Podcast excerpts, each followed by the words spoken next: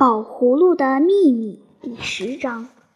那个蒙我眼睛的人可真有耐心，那双手好像长在我脸上一样。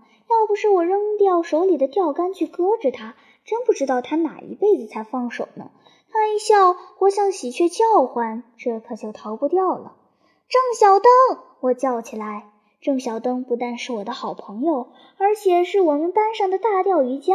钓鱼谁也赛不过他，他只要把钓竿一举，就准有一条，保你不落空。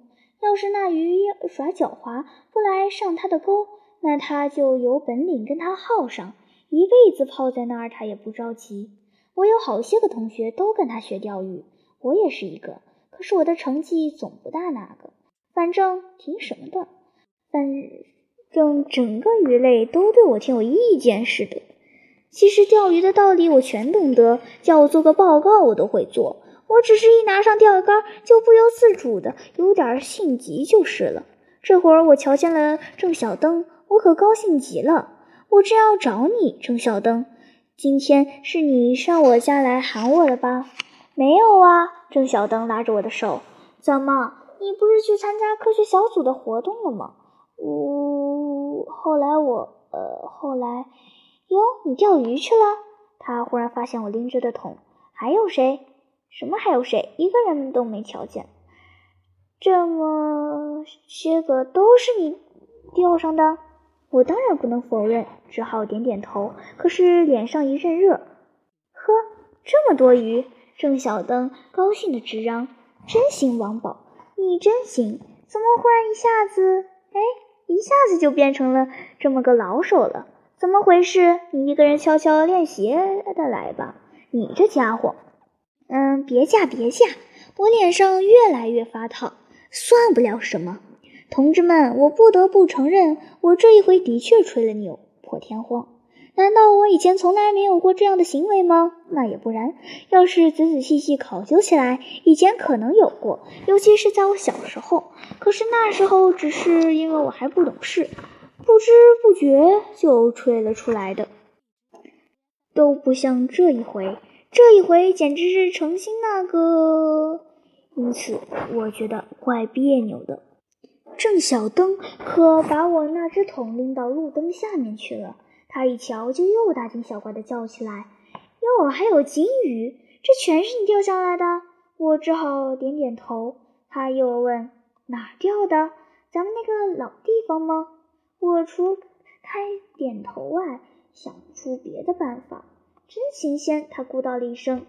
看看我，河里也钓得上金鱼？什么？怎么你没瞧见你钓上来的是些什么？我哪瞧见了呢？我差点没哭出来。我反正钓一条，往桶里放一条。我也不知道那号鱼信的，那号鱼不信钓。天又黑了，他高兴的直嚷：“哈！”大发现，什么？这是一个大发现，王宝，这可有科学研究价值呢。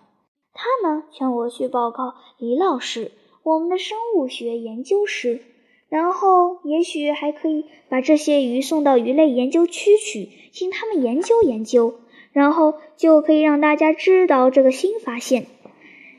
那咱们城外那条小河里竟然有这么美丽的鱼，也许并不是什么鱼，而是一种新的鱼种，还没有名称的，那就可以叫做王宝鱼。得了，别胡扯了，我身上一阵热一阵冷。呃，真的，可是我我老实说，我想说这是逗你们玩的，可是又觉得不合适。假如现在我碰到的是别的同学。那还好对付一些。至于郑小灯，哎，郑小灯对我可就太了解了。他知道我是一个很谦虚的人，向来不怎么爱吹牛。他相信我所说的全都是事实。他相信这件事硬是有科学研究价值的，这可就不好办了。这时候幸亏有几个路过的人从我身边走过，这中间还有一个熟人跟我打招呼：“嘿，王宝，你们玩去了？”我真不错。他瞧瞧鱼桶，又瞧瞧我们，抿着嘴笑了一笑。你奶奶好。呜，他好像还要问我什么话似的。可又没说出来，只是爱笑不笑的盯了我一会儿，道了声回见，翘一翘下巴就走了，还似乎对我挤了挤眼睛。不过我没看真。郑小灯问：“这是谁？我好像在哪儿见过。”怎么，你不认识吗？我赶紧接上茬来，巴不得换个题目谈。他就是杨栓，他的学名我不知道。接着我就告诉郑小灯，那个杨杨栓是姓杨，是咱们学校传达室杨叔叔的侄儿。那个杨栓家以前是我们的街坊，所以他认识我们家。那会儿他不学好，耍流氓，奶奶还说他手脚不干净呢。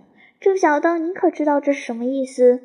郑小灯还没回答上来，我就赶紧告诉他，手脚不干净就是偷东西。我以前也不知道，后来后来，我一面说，一面不经意地提起了鱼桶，慢慢走起来。呃，听我说，听我说。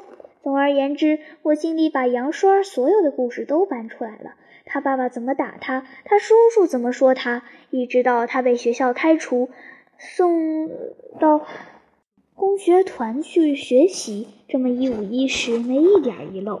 郑小灯说：“这咱们再研究研究。”好，现在就上我家去。好，这会儿我姐姐正在家，她准知道这些鱼。